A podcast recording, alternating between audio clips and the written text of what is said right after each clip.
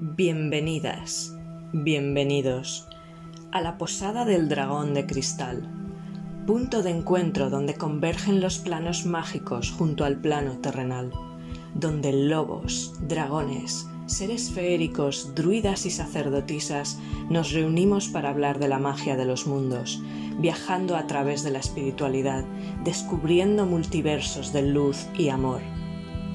Y compartiendo muchas risas también, probablemente así que podéis quitaros el disfraz de humano corriente sin miedo. Aquí estáis en familia. Disfrutad de la charla.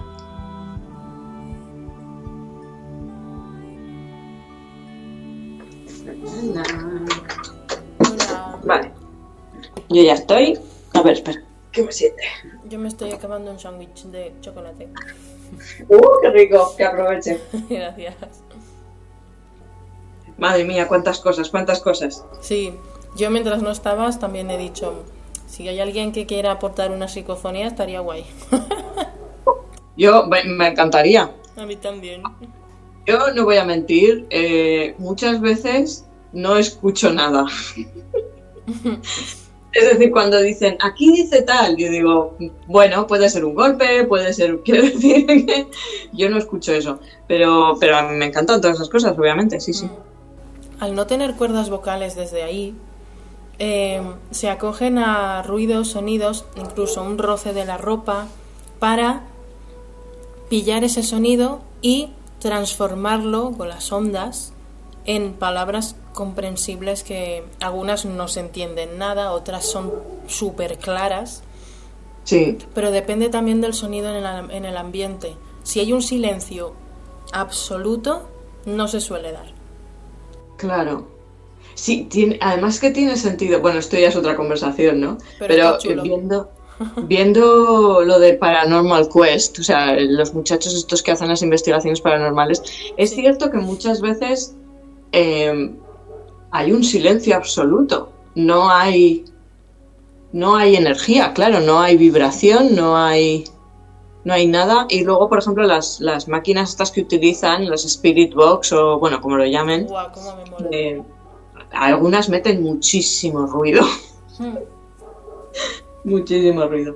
Bueno, seguimos entonces con, con las series y películas. Yo creo que ya queda lo más... bon- Bueno, todo ha estado genial, pero yo creo que queda lo más bonito. Sí, porque Casper es preciosa. Mira, Más- esa no la tengo apuntada. Más allá de los sueños también es muy bonita y habla mucho de, de dónde te vas y dónde encuentras a, según el camino que, que has elegido. Es muy guay. Vale. Pues eh, yo ahora mi idea era seguir con lo de los mediums masculinos y luego ya con las más positivas, así que pueden entrar más pues las de niños y todo esto. Hmm. Eh, después de Entre Fantasmas y Medium, eh, me parecía muy interesante mencionar, porque normalmente se centra más, a ver, y tiene un sentido, se centra muchas veces en la figura femenina, ¿no? Porque es la- como energía, no tanto como el género físico, sino como el arquetipo de la energía femenina es más receptiva. Entonces, por, por, por lógica, pues en el caso de las mujeres tiende a darse más pero hay veces que obviamente los hombres también tienen esta capacidad y algunas representaciones sí que hemos podido ver en cine y televisión. Obviamente una que todo el mundo conocerá es la película del sexto sentido, Ajá. ¿verdad? Con el niño. Eh, esa la tengo pendiente de volver a ver porque no, no me ha dado tiempo, pero esa también es muy interesante por el famosísimo giro del final. el gran spoiler. Mm, Y bueno, aquí se mezcla pues lo interesante de que no es una mujer, sino que es un varón y además es un niño, ¿no? Que todavía pues el otro factor con el que se suele jugar en estas cosas, que son los niños.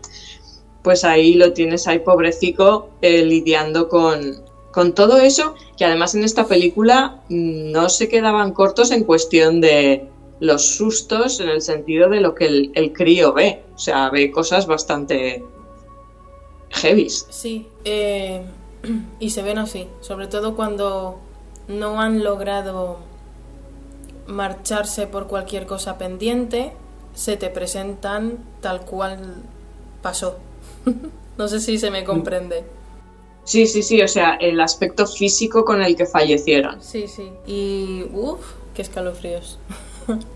Sí, porque además depende de la muerte en sí y no solo de, claro, a ver, va todo junto. Es la época, es la mentalidad de la época, la oscuridad que pudiera haber más en la época, porque, por ejemplo, hay unos fantasmas que él ve que están, además están varios, están ahorcados. Y los ve ahí de lateral y es como, ay, por favor, no quiero mirar, pero están ahí. Y luego hay otros, pues, por ejemplo, un disparo en la cabeza, pues si te lo ves así de sopetón, pues también es muy gráfico. O, por ejemplo, recuerdo una historia, o sea, no una historia, sino una vivencia que contaste tú. No sé si lo contaste para el podcast o me lo contaste a mí, ahora no me acuerdo. Eh, creo que ambas, eh, de esta muchacha que había muerto ahogada. Sí, lo conté. Que fue traumático. y eso me recordó mucho a la serie de Hill House, un poquito, en cuanto a la, la crudeza de la experiencia, de la sensación de verlo. Eh, esa película está muy bien en ese sentido de que sea el niño, ¿no? Pero también es dura precisamente porque es un niño y por lo que ve. Pues sí, además no tiene un apoyo, es uno solo, no puede compartir con los hermanos, por ejemplo ahí entro yo. Eh, en mi familia había pasado más cosas, es decir, estaba a la orden del día estas cositas.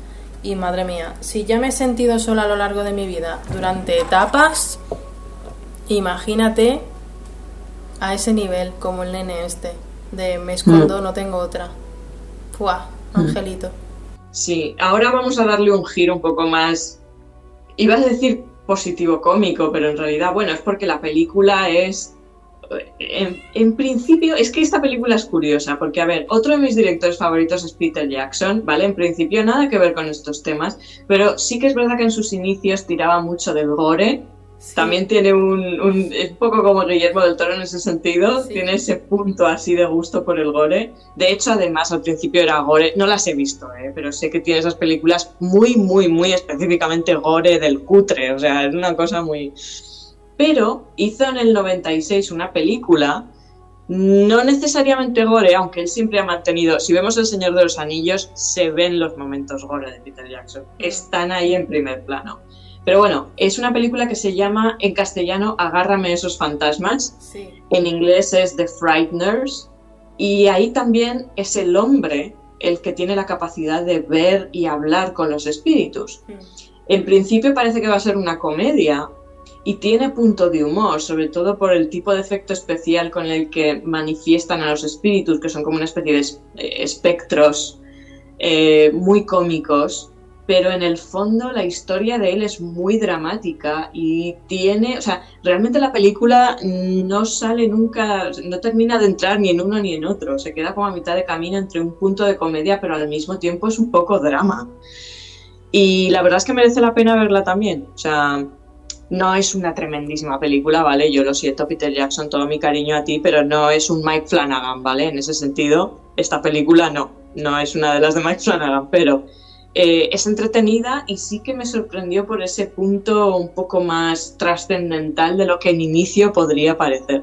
Juega peli... también con la oscuridad, ¿no? Hay, hay, cierta parte así, el malo, ¿no? El villano de turno. Bueno, quizá hay varios, pero sí. también está ahí. Recuerdo que en esa peli sí que había información también. La he visto varias veces, siendo muy pequeñita. La veía de una manera, pues me lo tomé muy normal y eso me dice que sí, que hay cosas que, que escuchar ahí. Mm, yo es que la vi hace muy poquito, muy, o sea, muy recientemente, entonces, claro, mmm, no, no sabía qué esperar de la película, no tenía ni idea. Y me sorprendió positivamente en el sentido de que parece que va a ser una chorrada, pero luego no es tan chorrada. Y un poco para, ter bueno, no terminar, porque voy a hacer un puente entre esta sección y la siguiente, eh, hay una serie inglesa de 2011 que duró solo dos temporadas y en la primera estaba protagonizada también por un chico eh, medio. Eh, o sea, no el actor, obviamente, sino el personaje. La serie se llama Bedlam y hace referencia a un edificio que, bueno, antiguamente era un internamiento psiquiátrico, uh. ya sabemos para, para todo lo que da después eso, que es eh, renovado y reconvertido en un, en un bloque de apartamentos. Entonces, este muchacho eh, pasa un tiempo internado psiquiátricamente, o sea, lo, internan, pero vuelve eh, a visitar a su prima y a su tío porque son ellos los que han renovado el edificio. Y entonces están empezando a eh, ocurrir fenómenos paranormales y extraños en el edificio. Y entonces esa me sorprendió, primero porque las series británicas, o sea, los americanos tienden más a explorar toda esta, todo este aspecto de una forma, digamos, eh, seria, dramática. Mm, los británicos, bueno, tienen un poco de todo, pero eh, obviamente no es una serie con un grandísimo presupuesto, pero me sorprendió primero porque el protagonista era masculino. También me, lo vais a permitir lo siento, ¿eh? pero guapísimo hasta morir. Madre mía, hasta morir, lo miraré el actor es Theo James. Eh, lo primero que me viene hacia la mente que también ha hecho es eh, las últimas películas de Underworld, que son vampiros y hombres lobo, que también me gustan mucho. Y él es, en las últimas películas es un vampiro, personaje súper positivo, he de añadir, en esas películas, lo cual suele ser raro, pero su personaje es muy positivo. o sea, muy guapo. Si lo veis en pantalla, es muy guapo. Y ahora no me acuerdo qué más habrá hecho, pero bueno, podéis mirarlo. Eh, y me sorprendió también lo bien plasmado que estaba. Eh, o sea, sí, por supuesto, en todas estas historias te van a dar los sustos, entre comillas, fáciles, ¿no? Pero al mismo tiempo estaba muy bien tratado. Se notaba que había un entendimiento de cierta trascendencia de eso. Lo único malo es que en la segunda temporada ya no aparece. Entonces ya la segunda se centra en una mujer. Pero en esa primera sí que el personaje central, Medium, es él. Y también es, una, es como una pequeña perla de estas que quedan por ahí de, ficción y que merece la pena ver. Guay. Vale, estaba esperando digo, a ver si hay algo que comentar, pero... No, es que no la, he visto esa. Sí, la, yo, o sea, esto luego cortalo, ¿eh? pero eh, tampoco la tengo tan, tan, tan fresca en la memoria, pero sí que quería mencionarla por el hecho de que es eh, protagonista masculino. Mm. Y ahora, para crear el puente entre estas dos secciones, quiero entrar ya en las que son así como mucho más positivas o divertidas. Aquí entran más cosas, pues quizá un poco más para niños, incluso. La que quiero mencionar, la primera, que es mi absoluta favorita y que está protagonizada por un chico, Medium, es Paranorman. Paranorman es una película de stop motion de 2012 de la productora Laika, bestial no sé si es en España o en, no, en Latinoamérica creo que se llamó también Paranorman, en España creo que la llamaron El alucinante mundo de Norman. bueno, aparte de que stop motion es bestial en sí mismo, o sea, se han ganado el cielo. La gente que hace stop motion, da igual que sean tres horas, que cinco minutos, que dos segundos, se han ganado el cielo, ¿vale? O sea, pero aparte de eso, al principio la historia parece que va a tener como mucha carga de zombies, porque el crío es muy fan de los zombies. Y a mí los zombies no me emocionan. Pero enseguida puedes ver que en realidad se comunica con espíritus, o sea, su día a día es totalmente de medium, o sea, habla con el espíritu de su abuela y por la calle habla con todos los espíritus que hay por el pueblo, es el típico marginado porque todos los demás le tratan de raro, menos un niño, que es el gordito de la clase, otro tópico, que sí que se hace amigo de él. Y al principio de la historia, pues es más como tratando un poco de la dificultad de, la vida de este niño, ¿no? De la integración en un mundo que no, que no tiene espacio para él, que no le ayudan tampoco. Y, luego que hay una especie de herencia familiar que él tiene que cumplir, que tiene que ver con una con, la mitología del pueblo, ¿no? Hay una historia, una bruja, y entonces él está como vinculado con eso y tiene que hacer ciertas cosas que él no quiere hacer, que no sabe cómo hacer. Bueno, al final sí que se mezclan zombies con espíritus, con bruja. Es una historia maravillosa, llena de humor, eh, llena de mensajes sociales preciosos y, bueno, al final es un poco llorar también. la historia, la historia de la, de, la maldad, eh, en última instancia de la historia, es, es muy triste, es una historia que mezcla, bueno, mezcla, es que no quiero destriparla porque si alguien no la ha visto, es tan chula y tan bonita que de verdad os la, recomiendo y no quiero destriparla. Eh, merece muchísimo la pena. Y es eso, o sea, tiene todo, el niño medium, eh, zombies, mm, que no son los típicos zombies, eh, leyenda de pueblo, o sea, lo tiene todo, lo tiene todo, de verdad os la recomiendo. ¿Y qué más tenemos por aquí apuntado? Tengo apuntada la de Coco, porque obviamente oh. tiene un peso espiritual, la película de 2017 que en principio se centra más, o sea, obviamente es la cultura mexicana, ¿no? De, los difuntos y la tradición del Día de los Muertos, con lo bonito que es visualmente. Aquí a lo mejor se podría hablar un poco de apropiación cultural, pero bueno, ese es otro tema en el que no voy a entrar. Eh, se basa un poco en heridas familiares que son perpetuadas generación tras generación y cómo este niño quiere romper con eso y lo que se encuentra ¿no? en, en el viaje. Hmm. A mí me parece un día especialmente alucinante. Me gusta muchísimo Día de Muertos. Un besito para México y para Tonatiuh. y es alucinante cómo, cómo, llevan el tema de la muerte tan natural y tan hermoso. Sin embargo, después son muy negativos con otras cosas, ¿no? Que de, ay, no me hables de fantasmas o de muertos o excesivo bueno, excesivo para mí, que lo tengo tan cotidiano también. Eh, respeto hacia lo de los muertos, cuidado a ver, no hables así de tal. Mm, pero esto ya es cosa mía, ¿eh?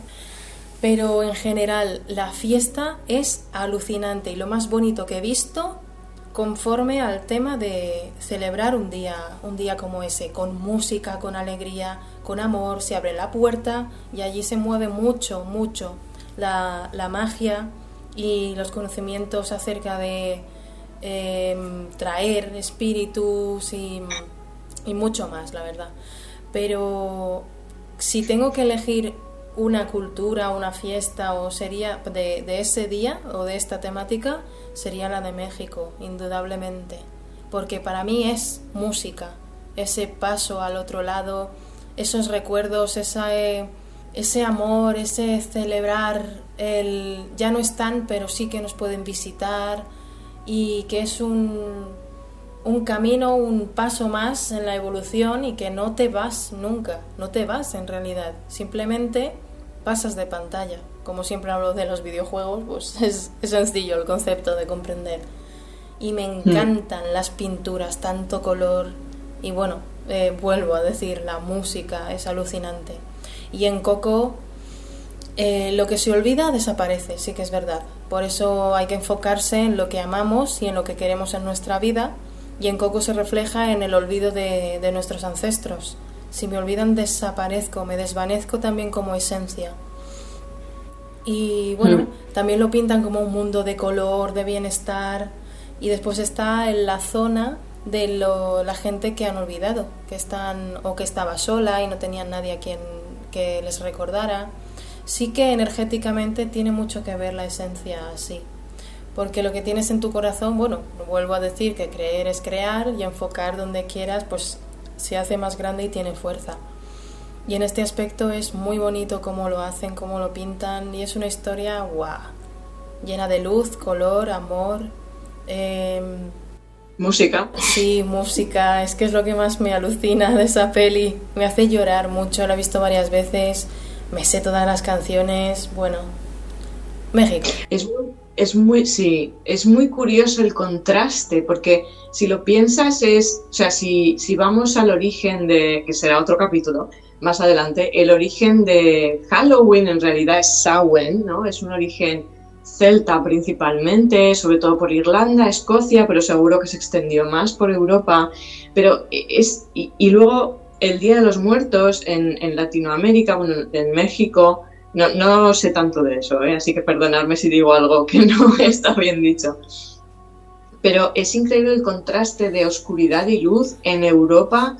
O sea, viene a ser lo mismo, ¿no? Es el día en el que el velo es más fino, y los que se han ido al otro, a la otra dimensión y los que estamos aquí es como que podemos estar un poco más cerca y podemos acompañarnos. En Europa, o sea, en, en los celta era esa misma idea. De hecho, se encendían las velas para ayudar a los espíritus de los familiares a encontrar el camino a casa y luego el resto era también para protegerse de los espíritus mm, no tan positivos. O sea que también está esa parte de encuentro, pero en Europa es todo mucho más oscuro, hay mucha carga de, miedo y de querer proteger. y en lo otro también han interferido para eso, ¿eh? también han interferido mogollón para, para para que nos separemos y no miremos ahí de nuevo otra vez. Pero todas las culturas, sobre todo celta, la mexicana, tienen mucho recuerdo y mucha memoria de lo ancestral y sí, cada uno a su manera, pero sí que se dan que tienen muchísima sabiduría y conocimientos de cómo son las cosas. Sí que es verdad. Hmm.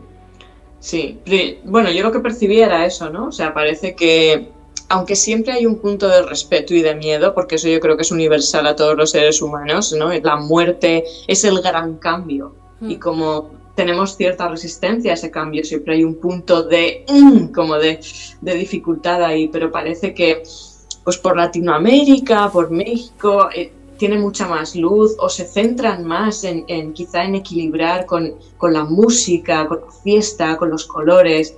Y en Europa siempre hemos tenido más como esa parte quizá de, acercarnos más a la, parte de sombra. Y, no solo como algo negativo, sino simplemente, pues por ejemplo, los mundos feéricos, ¿no? No todo es luz y, y, positividad. También hay una parte que es un poco más oscura, pero es igual de natural, que lo hemos hablado muchas veces. Pero es como que hay mucha más conexión en Europa y por esta zona con esa parte un poco más oscura. Hmm. Bueno, otra que yo querría, bueno, esta es un poco mención por seguir con Disney, no por ser Disney, pero porque se me mencionó, me lo comentó mi madre y dije, ah, pues mira, puede ser graciosa de comentar, es la película La Mansión Encantada de 2003, ah, que está basada, en realidad está basada en una, en una atracción de, Disney, eh, que yo sería la única que querría visitar si pudiera ir alguna vez, porque es la única que me interesa y está protagonizada por Eddie Murphy, obviamente ya sabemos que va a ser mucho comedia, pero hay algunas escenas que están sorprendentemente bien, sobre todo, a ver, es una película más para divertirse, ahí sí que es pura y dura para entretenimiento, tiene final feliz, por supuesto, como no puede ser de otra forma para una película de Disney, y hay algunas escenas con muertos que se levantan de las catacumbas que, ostras, eh, impresiona, está muy bien hecho. Hmm. Eso viene, viene de la cultura africana, después pasó al Caribe. Y los sí, hay un poco de mezcla, es verdad. Sí, los zombies existen, pero hay que hacerlos, no son de por sí un ser. Que ahí entraba de todas formas, que ahí ya entramos, es verdad que entramos en el tema zombie, pero yo creo que también hay distintas versiones de zombie. Es verdad que está lo que tú mencionas, ¿no? Que ahí entra más magia y manipulación, pero luego está la visión que se mezcla, en realidad se mezcla con los monstruos clásicos, que esto también lo hablaremos más adelante, vampiros, a veces también un poco hombres lobos o brujas, quiero decir, es el miedo a la muerte y eh, de mucho tiempo atrás y el miedo a que regresen entonces se al, inicio se, mezcla un poco vampiros con zombies, con a veces hombres lobo. Se, hay un mejunje en origen ahí de miedos. Hmm. Estos son más simplemente que, pues como tienen que aparecer elementos de miedo eh, durante la película, porque también es un poco en plan gincana por la mansión. Pues sí, es verdad. Pues estos simplemente se o sea, no tiene nada que ver con con vudú ni cosas de estas, simplemente porque se despiertan de, las tumbas y salen ahí. Pero el maquillaje está tan bien hecho mm. que aunque sea Eddie Murphy el que está haciendo el ganso ahí en mitad de la escena, eh, ostras, te lo tomas en serio. Esa está muy entretenida. No sé si tú quieres mencionar alguna más. Casper. Es tan bonita. Es muy bonita. Lo que, antes de que continúes con la parte seria, yo lo único que quiero añadir de Casper es de Bonsawa, ¿vale? Porque es eh, al final de la película, cuando se momentáneamente se convierte en niño, el niño, este rubio, es el actor de Bonsawa, y yo tuve un, enamoramiento bestial en la adolescencia con este muchacho. Pues Casper es una peli muy entrañable de una mansión, otra vez tenemos la, lo tópico, una mansión muy, muy vieja, donde hay tres fantasmas puñeteros porque quieren la mansión para ellos y ya está. Pero como son puñeteros, pues les mola esa energía bromista y echaban siempre. Esta, y moriré cuando quiera, y moriré, cuando, quiera. sí, sí. Eh, entra un padre y una hija donde ya también es pues un sitio nuevo, instituto nuevo y encima está viviendo en una mansión donde todo el pueblo sabe pues que da mal rollo y que hay cosas raras ahí. Pero eh, decide hacer una fiesta para todo el mundo.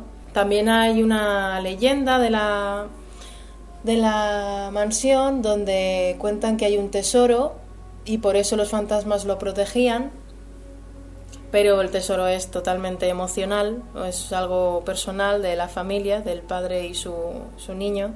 El padre era, creo que inventor, investigador y tenía ahí una máquina para que se obsesionó para devolver a la vida o cosas así. No me acuerdo bien del todo de eso en concreto.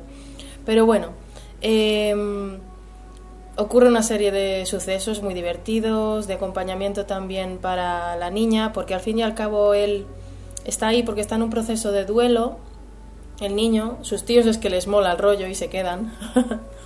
y el niño está en un proceso de duelo junto a los tíos, em, que no sé si son tíos en verdad o los llama tíos porque al fin y al cabo él es un nene y son los adultos que conoce y están en la mansión. Eh, a todo esto es muy, muy de dibujo animado porque son figuras transparentes, fantasmas muy con, el, con la cara muy de animación y hmm. es divertida para niños. Yo la vi siendo muy pequeñita, muy muy pequeñita y me gustó muchísimo. Hay mucha dulzura, hay los típicos buscatesoros que quieren fastidiar la venta o por cualquier medio incluso eh, cargarse a la gente por ese tesoro, después resulta que ese tesoro tiene que ver con el nene y su papá, no, no en concreto con un tesoro como conocemos de riquezas inmensas. Es verdad. Y es muy bonita y se le concede en un momento dado, pues claro, eh, al ser una conexión entre el más allá y este y estar en la casa, que esa energía está muy palpable, hay un momento dado que se abre una puerta, hay una escena muy divertida, muy graciosa, pero sí que se da que el hombre eh, contacta con la mujer, viene de la luz como un ángel, como, como somos una vez que pasamos, el ser, el brillo de, de, Bueno, eh, eh, se enfoca mucho en la dulzura de una madre. Y, y es muy bonita la escena de la mamá con su hija y con, con su con su marido. Es muy bonita. Y es, muy de llorar al final, sí. Y se le concede pues un poquito, un momento de eh, manifestarse a Casper en un niño, tal y como fue en vida. Y bueno. Guapísimo, guapísimo. eso iba a decir, que es lo que ha mencionado al fin de, del final, Andrea, que es este actor, este chiquillo de Bonsawa, que ya tendrá sus años, claro. Sí, sí. Pues se le concede un, momentito de, manifestarse en esta, en esta dimensión y que sea palpable también, que en algún caso también se, puede dar, claro que sí. Es preciosa, es muy divertida, es entrañable y es, es muy bonita de ver, una aventura. Ahora tengo ganas de verla otra vez, que hace mucho que no la veo. la música está chula, me acuerdo de eso. Mm. Pues eso. Pues ah, y otra vez tenemos a la actriz eh, Cristina Ricci. sí. Sí, está estupenda. Cada vez es una niña en esa película, pero está genial. A mí, Cristina Ricci me encanta en, todo lo que hace. Me gusta mucho. Pues Casper, muy bonita. Casper, que luego además hicieron también. Animación, sí. Animación, sí. No sé si eran películas o serie, pero sí, muy bien. Bueno, pues yo un poco ya para terminar, si tú quieres luego añadir algo más, tengo ya las dos últimas cosas que quiero mencionar. Una es una serie de televisión inglesa de la BBC eh, que se llama Fantasmas, Ghosts, y tiene ya tres temporadas. Es de un grupo de actores que se juntaron en otra serie, bueno, un programa de televisión que es Horrible Histories, que es más como te cuentan sobre la historia del ser humano, ¿no? De las diferentes épocas, pero en todo en clave de humor. Y hay eh, sketches musicales y demás. Entonces estos actores se conocieron grabando ese programa y la química entre ellos es tan brutal, es, son tan geniales, es un poco, podríamos hacer un paralelismo sin tener nada que ver con el grupo de los chanantes aquí en España, eh, Joaquín Reyes, Ernesto Sevilla, eh, todos estos, pues es, es eh, un poco esa idea, pero yo lo siento con todo el cariño a los chanantes, muchísimo mejores. Porque, en fin, o sea, han hecho varias series juntos. Mencionar también la serie Yonderland con Y al principio porque es serie de fantasía que mezcla los actores, los personajes humanos con marionetas, las oh. típicas puppets. Eh, esa serie es bestial. Pero bueno, de la que quiero hablar ahora es Fantasmas, que es la última que están, la que han hecho. Empezó en 2019 y continúan todavía. Se estrenó eh, hace no mucho, bueno, no sé si fue finales del año, principios, no me acuerdo, pero se estrenó la tercera temporada. No, este año, sí. Eh, se estrenó la tercera temporada y es la típica mansión grande, ¿no? La pareja que hereda, ella hereda la mansión, entonces, pero es en la época moderna, o sea, son una pareja joven moderna, mm, un poco loquillos, y llegan a la mansión y bueno, se dan unas circunstancias y la chica eh, descubre que la casa está llena de fantasmas, cada uno de una época diferente. Anda. Y, es, pero es, es, comedia, o sea, son buenísimos cada capítulo. Y no solo este grupo de actores, que también son los creadores de la serie y los guionistas, escriben entre ellos, lo que tienen, lo grandísimo que tienen es que te plantean la fantasía, te plantean la comedia, pero le ponen muchísimo corazón. O sea, hay una parte más trascendente dentro de la aparente comedia. Hmm. Entonces, es una serie muy divertida, sobre todo al principio a mí me enganchó mucho por eso, ¿no? Por la comedia, pero luego tiene muchísimo corazón y van incluyendo elementos muy interesantes. También eh, recomendarla si no, si no la conocéis. Hmm. Y eh, por último, yo lo último que quiero comentar es eh, porque desde pequeña he sido gran fan de Michael Jackson y quiero reivindicar, yo sé que Thriller en su momento fue la bomba, tanto la canción, o sea, el disco, la canción y el vídeo. Y sí, es la leche. Pero en 1996 hizo un corto que se llama Ghosts, que es fantasmas, obviamente, y es maravilloso. O sea, creo que es más de media hora, creo que es cerca de los 40 minutos de corto. Eh, hecho, obviamente, con, la mejor gente, o sea, con, como siempre hacía Michael, que se apuntaba con los mejores en lo suyo. La coreografía, la historia es. Tiene bastante de reivindicación también. O sea, es, es una mezcla entre Frankenstein y cosas, y, o sea, y Casa de Fantasmas, porque es un pequeño grupito, ¿no? Como del típico pueblo americano, es un grupo así mezclado de gente, eh, donde también representa a mucha gente distinta, no son solo blancos, ahí hay de todo, pero está como el cabecilla del grupo que van ahí en plan eh, hacia a la mansión, ¿no? En principio porque quieren echar a este personaje que vive solo apartado en una mansión así como vieja, y entonces es la crítica, ¿no? O sea, el, el, jefecillo del grupo este le tacha de, raro, de extraño, de que se vaya al circo, que se vaya de ahí, que son gente normal que no le quieren ahí. Y, pero también hay niños. Entonces se juega, o sea, él, él reivindica un poco su, el ser diferente, pero desde, también desde el juego y desde la inocencia. Pero claro, eso va escalando. Y bueno, la coreografía es bestial, hay fantasmas, porque hay fantasmas. Mi frase favorita, o sea, cuando ellos se presentan ahí, eh, una de las cosas que les dice es, eh, porque claro, ellos le acusan de vivir, bueno, el tipo este le acusa de vivir solo ahí en esa casa, apartado, y entonces él le dice, ¿y qué te hace pensar que estoy solo? Hmm. Y hay un momento en el vídeo que dice, conocer a la familia, y empiezan a aparecer fantasmas, que son los bailarines, claro la coreografía es bestial, la música es estupenda y luego hay mucho, juega mucho con, los sustos específicamente eh, y se plasma muy bien, lo volví a ver anoche, lo veo cada cierto tiempo, y se plasma muy bien la luz y la oscuridad, en el sentido de que están los niños ahí y él ha conectado con los niños y los otros en realidad del pueblo no quieren echarle. Lo que pasa es que se ven arrastrados por este personaje central, que sí que es como el típico hombre mayor, o sea, eh, blanco, o sea, el caucásico típico, traje y corbata, acusando al otro de raro. Bueno, ya sabemos, ¿no? Como lo tienen ahí también un poco montado. Y entonces se ve el contraste entre la luz de la conexión con ese juego inocente y divertido con los niños, pero luego cómo va radicalizándose los que están allí, los que tienen ese poder paranormal, cómo va radicalizándose en lo oscuro, pero todo específicamente dirigido hacia ese personaje negativo. O sea, como su propia negatividad y odio es reflejada en los otros Claro. que se va radicalizando cada vez más en lo oscuro. Y eh, la verdad es que llega un punto en el vídeo que dan miedo. Mm. El maquillaje es bestial también. Y bueno, eh, tiene final feliz, por supuesto, tiene, mucho punto de comedia también. Eh, no soy objetiva, pero Michael está estupendo también en toda la parte de interpretación. Y lo recomiendo también. Es- lo podéis encontrar fácil en YouTube.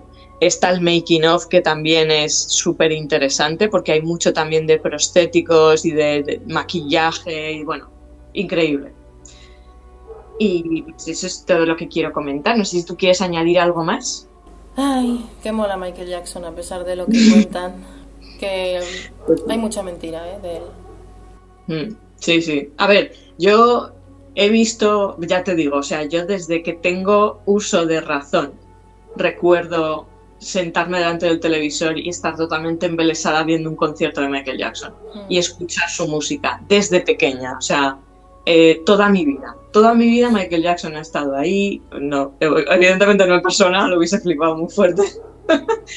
Pero artísticamente su música, Sí. y he leído también de su vida. eh, su hermano Germain sacó un libro que está muy bien.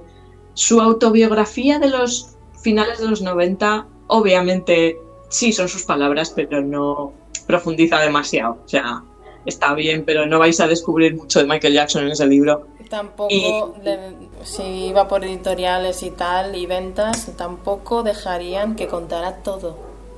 No, pero él no lo iba a contar. Él- en ese libro, él- a ver, cuenta, pero no. También era la- como la primera parte. O sea, luego su vida se fue convirtiendo cada vez en algo más, más difícil, más, complicado. Él no se lo puso fácil, eso es cierto. Estamos aquí en otra tangente, pero no se lo puso fácil, pero es verdad que hubo mucha mentira y a mí nadie me va a convencer de lo contrario en el sentido de que Michael era un ser feérico encarnado. Estoy Pues- convencida. Una cosa es que sí tuvo problemas después, mm, ya mayor, con la infancia, por eso mismo, por su historia, por su trauma, eh, que es Mm. extremo. Pero también hay muchísima polémica y muchísima trola acerca de él y de lo que hacía y, bueno, historias de estas. Hubo un ataque bestial, Claro, bestial de querer, mm, vamos, de querer hundirlo, pero hundirlo como persona, o sea. Y lo han hecho, y lo hicieron. mm, Dicen- ah, a ver, Mira, vamos, él ya que estamos en Halloween, vamos a comentar también esto. Dicen que, que no se ha ido, que está por aquí, igual que Elvis. Chan, chan. yo, yo, yo creo que sí que está muerto. A ver, eh, es muy traumático. Luego también hay que pensar en los hijos. Quiero decir, dejó tres hijos. eh, los hijos no han tenido tampoco una vida fácil. Eh, si el padre realmente estuviera vivo, hubiese estado con ellos. Es que no, no, no. El padre no está vivo. Michael se fue. Michael luchó, entre comillas. Yo, esto es, esto es personal, ¿eh? o sea, esta es mi visión personal por todo lo que he visto, escuchado y leído. Eh, no, obviamente no la mierda el documental ese que se sacó en su día con las acusaciones, este Ah, último que se sacó. sí. Ese, eso es pura toxicidad No y, lo he y- visto, pero sé que es una caca, sí. yo tampoco, pero he visto entrevistas de ambos bandos, o por lo menos trozos, y eso es querer sacar dinero y es, Sí. es mentira. Es todo mentira porque además no se sostiene. O sea, hay tanta gente que sale diciendo por un lado y por otro que no- es que no se sostiene lo que dicen. Así que eso fuera, eso nada, olvidémoslo. Pero todo lo que he visto y leído, a ver, es verdad que en cierto sentido él sufría mucho en su percepción. O sea, yo creo, y por eso estoy convencida de que era también un ser feérico, no le resultó fácil integrarse en este mundo. O sea, aparte de sus circunstancias de familia, ¿no? De donde, donde encarnó y las experiencias que tuvo, pero él mismo, y esto lo comparto con él, o sea, esto es algo que he sentido conexión ahí, su experiencia interna, como tú ves tu vida, era muy... Podemos hablar de depresión, o sea, podemos hablar de una soledad que no solo son las circunstancias que te rodean, es, una, es un bagaje que tú llevas también y que tienes que desarrollar en esta vida.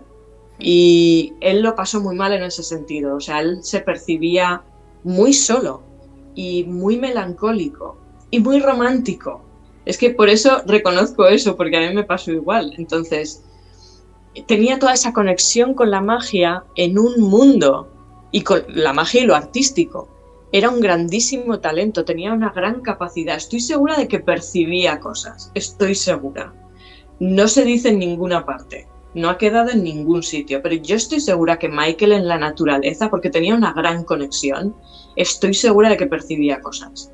Y ya he comentado eh, en otra ocasión que hay una canción del disco de Off the Wall, ah, que de hecho es la canción Off the Wall, que para mí es un himno feérico. Están las risitas al principio, eso no son niños, esos son seres feéricos. Y luego si escuchas la letra, es como un himno feérico de toda esa esencia feérica más ligera, más divertida, más de disfrute, más de baile, de canto, o sea, es, es un himno feérico. Y luego otras muchas cosas, ¿no? Y otras muchas canciones que pueden reflejar algo así. Pero yo creo que le costó integrarse en un mundo que es muy duro muchas veces. Es como una máquina que puede devorar y machacar y escupir almas muy sensibles. Y él, hasta cierto punto no se lo puso fácil porque se empeñó en tener esa visión de vida tan pura que él tenía, que chocaba totalmente. Y cuando llegas, si además lo juntas con un nivel de fama tan grande, con el aislamiento que eso puede suponer, con los eh, oportunistas que se te pueden acercar, quiero decir, todo eso es muy real más luego otras cosas que pudiera haber a lo mejor más oscuras a su alrededor. Pero hay muchas capas ahí. Pero yo creo que él luchó hasta el final. O sea, él lo hizo lo mejor que pudo dentro de que se complicó un poco las cosas a sí mismo. Y pero al fin, al final, yo creo que yo creo que se fue. Yo con todo el dolor, ¿eh? pero yo pienso que no, que no está, no está aquí. Uf, vaya tangente intensa. Bueno, Está bien también. Eh, bueno, pues eh, yo por mi parte lo, podemos cortar aquí, que esto lo más probable es que sea la segunda parte, porque nos ha quedado tan largo y tan interesante y tan profundo mm. que lo vamos a hacer en dos partes. Entonces esto que estáis escuchando obviamente ya sabéis que es el final de la segunda parte. Y bueno, si habéis llegado hasta aquí, muchísimas gracias. Muchas gracias por escucharnos. Y por supuesto, si queréis dejarnos todo tipo de comentarios o mensajes en donde escuchéis el podcast o si nos seguís en las redes sociales, en Instagram o bueno, lo que sea. Lo subas a YouTube en el mismo comentario del vídeo porque así recogemos los testimonios más fácilmente. Exacto, testimonios o si queréis compartir también pues eso, lo que, lo que os han parecido las películas y series que hemos comentado, o cuáles son, si hay alguna de vuestras favoritas que no hemos mencionado y queréis comentar y compartir, por supuestísimo también. Mm. Y, nada, eh, Reco, ¿quieres añadir algo más? No, que ha estado muy, muy guay, muy interesante todo. Aportaremos en el siguiente capítulo. Claro que sí, tenemos muchas cosas que, queremos comentar y compartir. Así que nada, eh, muchísimas gracias a todos. Gracias, Reco, una vez más, por supuesto. Y que estéis todos muy bien, que disfrutéis mucho de Halloween. O también estoy pensando que podemos alargar Halloween aquí, por supuesto, aunque sea ya noviembre o lo que sea. Siempre feliz Halloween, disfrutar mucho, cuidaros mucho. Y nos escuchamos y nos leemos en próximos episodios. Sí, feliz Shamain, besitos. Un beso a todos.